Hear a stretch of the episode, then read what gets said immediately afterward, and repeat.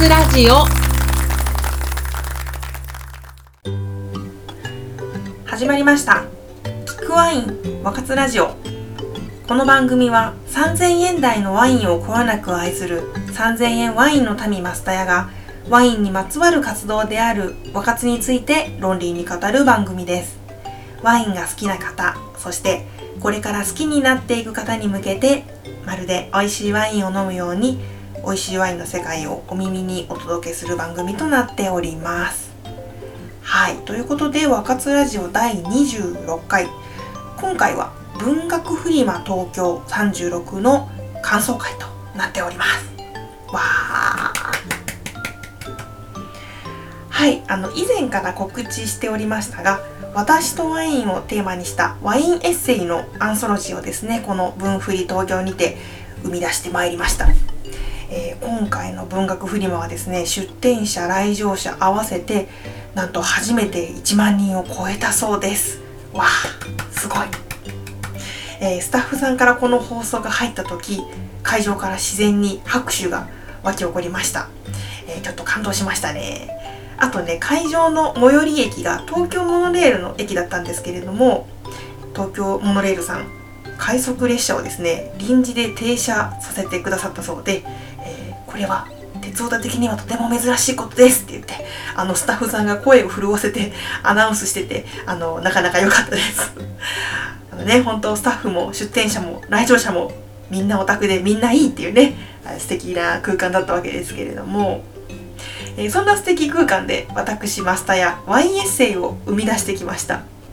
え、ちなみにこれまで出してきた本も持ってってたんですが、え、それらも基本的にはワインエッセイ本です、えなので、えこちらの本は私の好きなものとワインのエッセイ本です。隣がワインと旅をテーマにしたワインエッセイ本そしてこちらが新刊のワインエッセイを集めたアンソロジーですっていう風にね案内してたんですけれどもあのまずもうねワインエッセイって何やねんっていうね。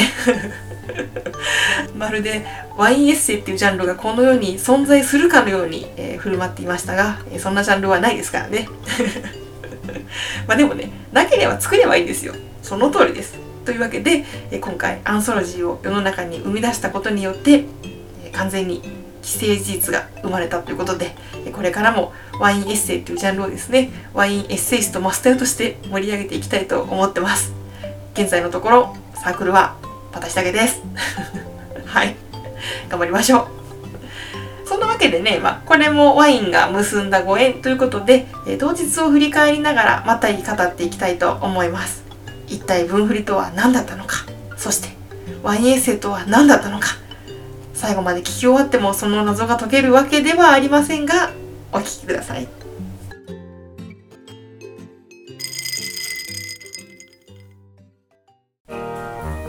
イベントに出て嬉しいこと。それは買ってくださる方と直接お話ができることです。っていうかね普通に考えてすごいことなんですがこのプロでも何でもないただの1階のワイン好きが出した本をお金を出して買ってくださる方がいる。いやーほんとありがたい。すごいことだと思います。事前に調べてきてくださった方なんて神様かなと思いますし、え、見本誌とかを読んでいらっしゃった方、たまたまブースの前を通り過ぎて足を止めてくださった方、え、皆さんあらゆる意味で神の所業を感じております。で、私はやっぱりですね、ワインそのものを愛しておりますので、ワインの話がしたいんですね。で、多くの方は、まあ、ワイン飲むんですけどよくわかんなくてとか、好きなんですけど安いのばっか飲んでますとかね、えー、こういうイベントでは結構そういう方が多いです。あと、これから好きになろうと思ってますって方も実はね、結構いらっしゃるんですが、いやー、心配。あの、私の本を読んでも特にワインがわかるようにはならない。皆さんの前途に幸多からんことをと願っておるわけですけれども、たまにガチのワイン好きの方もいらっしゃって、え、今回もですね、ロマンスグレーの素敵なおじさまがうちのスペースに立ち寄ってくださったんですね。で、え好きな産地どこなのって聞かれて、えー、いや、そりゃあの、ブルゴーニュですって答えたら 笑ってました。そりゃ俺も飲みたいわって言ってましたね。そりゃ、飲みたいですよ、私だって。そんな感じで、稀にワイン話ができることもあるんですが、まあ、大体は詳しくないですっていう方が多いです。でも、安心してください。私の本には知識の必要なページは1ページたりとも出てきません なんかねちょうど私がいない時間だったんですが今年ワインエキスパート受けるんですっていう方がいらっしゃったんですね。でうちの夫がおしゃべりしてくれたみたいなんですけれども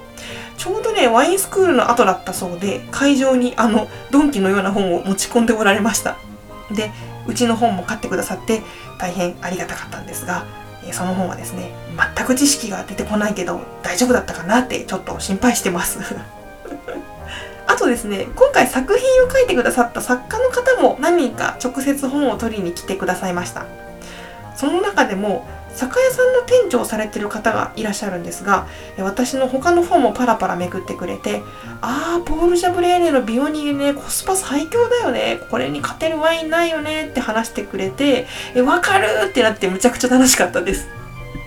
あのですね私は本気で心の底からワインって何にも知らなくっても楽しいよねって思ってるんです。ワインって美味しいし楽しいしハッピーな飲み物だなって思ってるし。それは結構本気なんですが、えー、たまにこうやってなんかワイン知ってる風な話ができるとそれはそれで、えー、心が満たされます。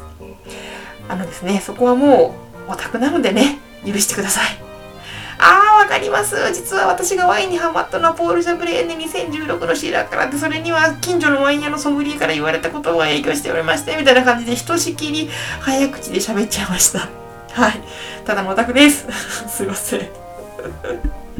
あとね、びっくりしたこともあって、あの別のブースでクラフトビールの5本を出されてる方がいらっしゃったんですね。で、私も当日ちょこっとだけ会場回れたので、その時に買わせてもらったんですけれども、話してたら、なんと私が働いてるワイナリーの関係者様だったってことが分かりました。嘘でしょ そんなことあるえ、ブックロード知ってるよ？っていうか、一緒に仕事してたよ、菅生さんでしょ？って言われて、二人して、え？ってなりましたね。でもうほんとね、ワイン界隈マジで狭い。そもそもね、作り手も飲み手も、もしかしたら注ぎ手もね、日本のアルコール市場の中では、まだまだ母数が少ないからかもしれないかなとは思うんですけれども、これ本当ね、結構な頻度であるんですよね。まだ私ワイナリー入って2ヶ月ぐらいなのにすでにもう何人か実は関係者でした枠の方に出会ってるんですよ。いやー、なんというかですね、気を引き締めないといけないなと思ってます。ほんとなんかうっかりこうおっぺけぺいな時じゃなくてよかったなと思ってます、これを聞いてらっしゃるワイン関係者の皆様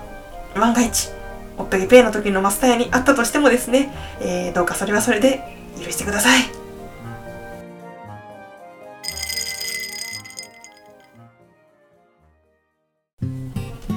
あとですね嬉しかったのはポッドキャスト聞いてますって言って来てくださった方がいたことでした。いや私純粋なっていうかそのもともとツイッターでお友達だった方とかじゃなくて純粋にポッドキャスト入りの方自分のリスナーさんに会ったのって初めてだったんじゃないかなと思います。あのポッドキャストってツイッターとかインスタグラムみたいなこう相互作用がそんなにないじゃないですか。だからこれ結構私一方的に喋ってる感じがしてるんですね。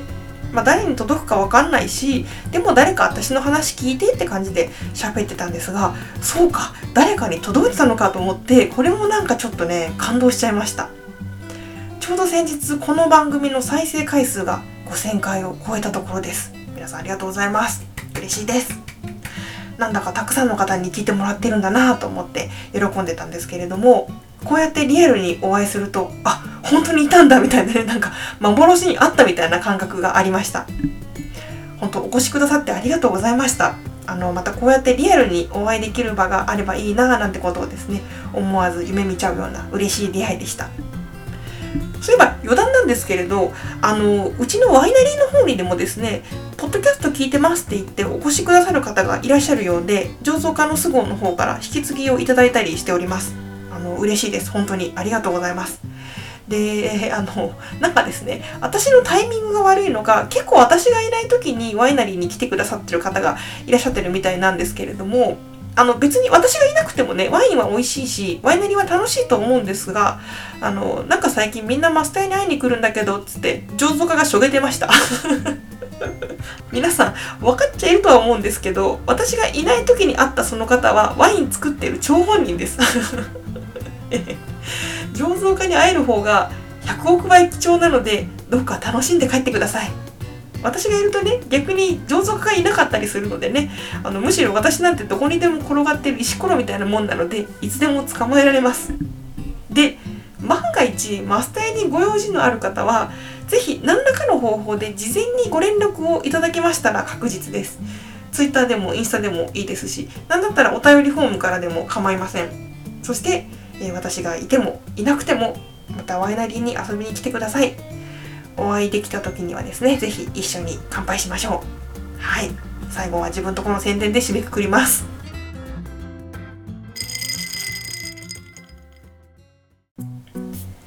はい。というわけで「若津ラジオ第26回は」ワインエッセイをこの世に生み出した話文学フリマ感想会をお送りしました。何でもない感想会でしたが話し始めると話しちゃうもんですね、えー、ちなみにこのラジオは原稿を結構しっかり書いた上で話してるので話し始めるととか言ってここにも実は原稿があるんですけれどもたまにアドリブも挟まってたりするので、どこが原稿でどこからがアドリブか考えながら聞くのもいいかもしれません。なんじゃそりゃ。えー、そんなわけで今後もまた気が向いた時にふらっとイベントに参加したりしますのでその際はよろしくお願いします。あとはねワイナリーでもお待ちしてます。是非皆さんとリアルで乾杯したいですね。ちなみにこのポッドキャストの配信日の翌日5月27日土曜日の夜7時半からですね今回のエッセイ集に作品を書いてくださった作家の皆さんとオンラインワイン会を開催します、今回はですねそれぞれの先生たちと1人ずつおしゃべりするっていう回になるんですけれども観客も募集しておりますので、よかったら一緒に乾杯しましょう。あの耳だけね参加とかもしやすいと思います。もし参加したい方がいらっしゃいましたら、ちょっとギリギリではありますが、マスターのどれかの SNS 宛てにご連絡ください。あの、もちろんお便りフォームでも大丈夫です。そしてお便りも引き続き募集しております。お便りは若津ラジオのホームページのお便りフォームからいつでもお気軽にお送りください。ノート、ツイッター、インスタグラムもやっております。3000円ワインの民と検索してフォローよろしくお願いします。番組の公式インスタグラムもやってます。番組の配信は毎月どこかの金曜日となっております。若津ラジオ第26回、今回も美味しいワインのお話がお耳にお届けできたでしょうか？それではまた次の若津でお会いいたしましょう。3000円台のワインをこよなく愛する3000円ワインの民マスタヤがお送りしました。バイバーイ